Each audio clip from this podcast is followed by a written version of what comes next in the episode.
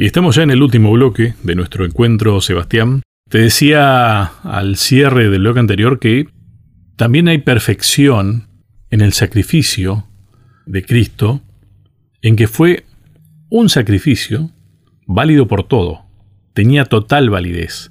Antes se hacían muchos sacrificios. Es más, se necesitaba de un sacerdote, el sumo sacerdote, que realizara, e, e inclusive había un día especial, ¿no? Eh, que era el día de la expiación. Pero esos seres humanos necesitaban purificarse también, porque eran seres humanos pecadores como cualquiera de nosotros, que estaban cumpliendo una función.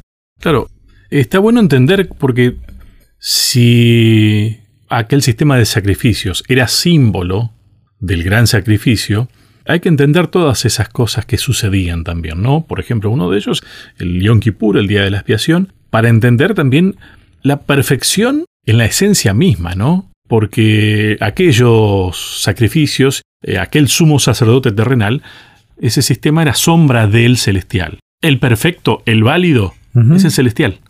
Entonces aquellas cosas que pasaban allá están sucediendo en el santuario celestial. A ver, lo que pasa es que había algo que te separaba del lugar santo del lugar santísimo, que era un velo. Y este velo era solamente atravesado por el sumo sacerdote, alguien eh, súper especial. Una vez al año en aquel momento, que era el Yom Kippur, el día de la expiación, Cristo, que es el sumo sacerdote, y no por orden de, los levitas, sino por orden de Melquisedec, o sea, lo vimos la semana pasada, el, e, el, sumo sacerdote, él debía atravesar ese velo y él podía hacerlo porque él, él formaba parte de, la humanidad y también de la divinidad. Entonces él atraviesa y empieza a interceder, empieza a purificar, pidiendo perdón por todos los pecados de la humanidad. Y ahí comienza este gran juicio, ¿no? Este gran juicio. Juicio que está siendo realizado ya en el cielo. Era tantas las ganas que tenía el pueblo que estudiaba la Biblia de que Jesús volviera a esta tierra que confundieron ese momento. Y ellos creyeron que Cristo venía eh, en esa época, estoy hablando de 1844, pero, pero Jesús iba a aparecer tiempo después explicando esto, ¿no? De que en realidad iba a cambiar su función de, sumo sacerdote que estaba en el lugar santo a sumo sacerdote en el lugar santísimo. Comenzaba el día de la expiación. Y es necesario porque el mundo necesita empezar a ser purificado y ya Dios lo, está haciendo a través de este juicio investigador que se está realizando en el cielo, donde se están revisando ¿no? los libros de las personas que han pedido perdón y donde se está haciendo valer ese sacrificio en la cruz de Cristo para recibir perdón. O sea, la expiación, el día de la expiación ya comenzó. No será un, día, es un periodo de tiempo de una limpieza del cielo también, porque el santuario sigue siendo el, lugar donde, donde, habita Cristo y necesita ser limpiado de, de tanto pecado. A nosotros nos parece muy, muy, muy raro pensarlo a todo esto, ¿no?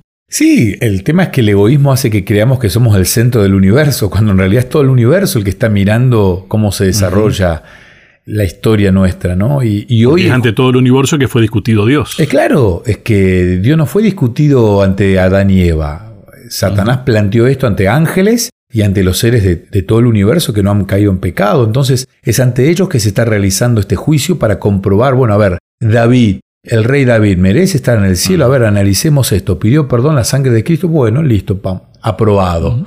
Lo que me interesa es también mostrar que este juicio en el cielo no, está siendo realizado porque Dios quiera mostrarnos que somos pecadores y avergonzarnos ante el mundo. Eh, no, esto tiene que ver para que el resto de, los planetas diga Dios es amor y lo entiendan y no queden dudas de esto. Y que los ángeles que se mantuvieron firmes a Dios estén convencidos también, porque la Biblia Apocalipsis habla luego de otro tipo de juicio donde nosotros los que ojalá estemos en el cielo y, ruego para que podamos estar en el cielo con toda la gran familia que está escuchando este programa y podamos en el cielo nosotros también formar parte de otro tipo de juicio, que es ese juicio donde se va a revisar todo para que tampoco haya en nosotros duda de que Dios es amor y, que expió todos los pecados del mundo. Que, imagínate si nos encontramos con algún personaje malvado allí en el cielo y mira, ¿qué hace este aquí?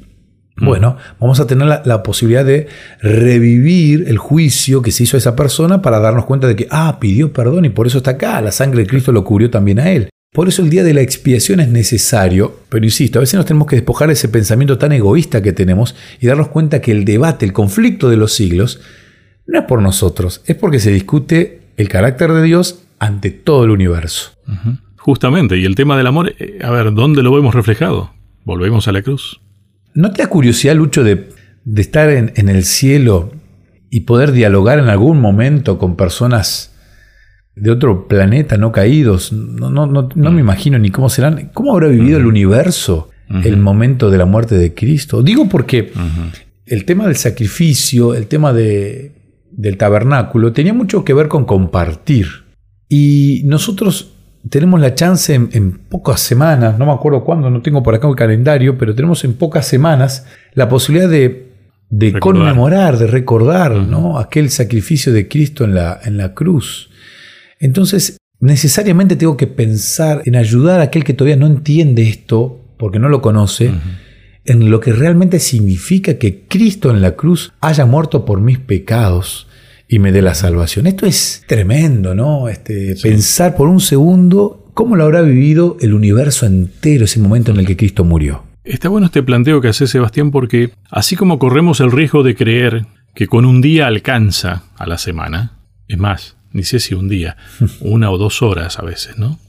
Lo mismo que ese cristianismo se tiene que ver reflejado en todas, hasta las transacciones comerciales, en el programa que hagamos, en las actividades que hagamos, en el saludo, no sé, eh, en el día a día.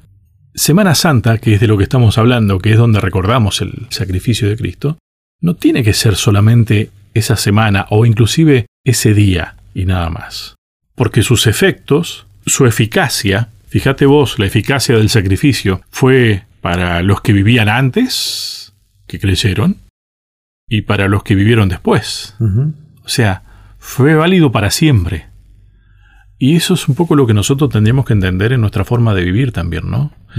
No quiere decir que tengamos que estar, viste que esa semana parece que nos ponemos con un manto especial, como que, viste, estamos más religiosos y demás. No quiere decir que tengamos que estar teniendo el sufrimiento de lo que fue ese momento toda la vida, sino que entendamos lo que significa, es vida. Eso nos aseguró la vida y la vida eterna. Tal vez porque no pensamos lo que va a ser la vida eterna, ¿no? Tal vez no la creemos. Exacto. No dimensionamos el plan de salvación. Eh, y nos cuesta muchísimo por nuestra mente pecadora y egoísta.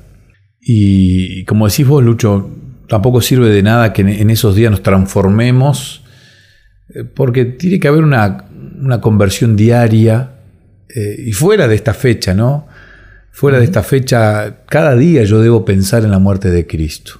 Y mirar a, la humanidad, mirar a, todas las personas que me rodean como hijos de Dios, que merecen la misma salvación que me ofrecen a mí, pero tal vez ellos no saben que ya Jesús les pagó ese pagaré impagable que había y poder colaborar un poquito, porque Dios es tan bueno que hasta nos permite que nosotros colaboremos en esto, ¿no? de, llevar el mensaje de que Él es amor. Y aunque el universo entero no, lo discute, porque el que lo discutió fue uno solo, eh, pero el universo entero está mirando y, yo puedo ser parte de esto. Y, y, qué maravilloso es que Dios me permita ser parte de este privilegio de compartir con otros que Cristo es amor. La gente no quiere a veces pensar mucho en un Cristo crucificado, no quiere pensar mucho en, en esto, ¿no? pero realmente hace muy bien porque me hace ser consciente de lo grandioso que fue ese sacrificio para que yo tenga la opción hoy de, la vida eterna. Por eso insisto, próximos a Semana Santa, te invito a que puedas reflexionar en esto, a que puedas pensar en esto y que lo puedas compartir. Y pensemos en esto, que el plan de salvación es pleno, no es solamente la muerte, es también la resurrección, es también la etapa previa, es el haberse sacrificado en venir eh, y en lo que está haciendo ahora. O sea, es completo, es pleno. Es pleno, como Dios, plenitud. Y lo que está haciendo hoy Cristo en el santuario terrenal es importantísimo, lo que hizo antes, como decís vos, Lucho, antes de venir, lo que hizo estando en vida. No nos olvidemos de que Cristo se jugó su eternidad al venir a este mundo y a vivir una vida inmaculada. Podría haber fallado y haberse perdido por la eternidad. Este Dios perdido wow, eh, qué tremendo, ¿no? Y, en la muerte. Ninguno de nosotros está en condiciones de perder tanto como lo que podría haber perdido, ¿no? No, no, no, no, no estamos ni cerca. Y eso es maravilloso que, que, lo pensemos, porque nos obliga a reflexionar y decir, wow, cuánto me amó, cuánto me ama. Y a veces yo me, me niego a ese amor. Entonces es un regalo.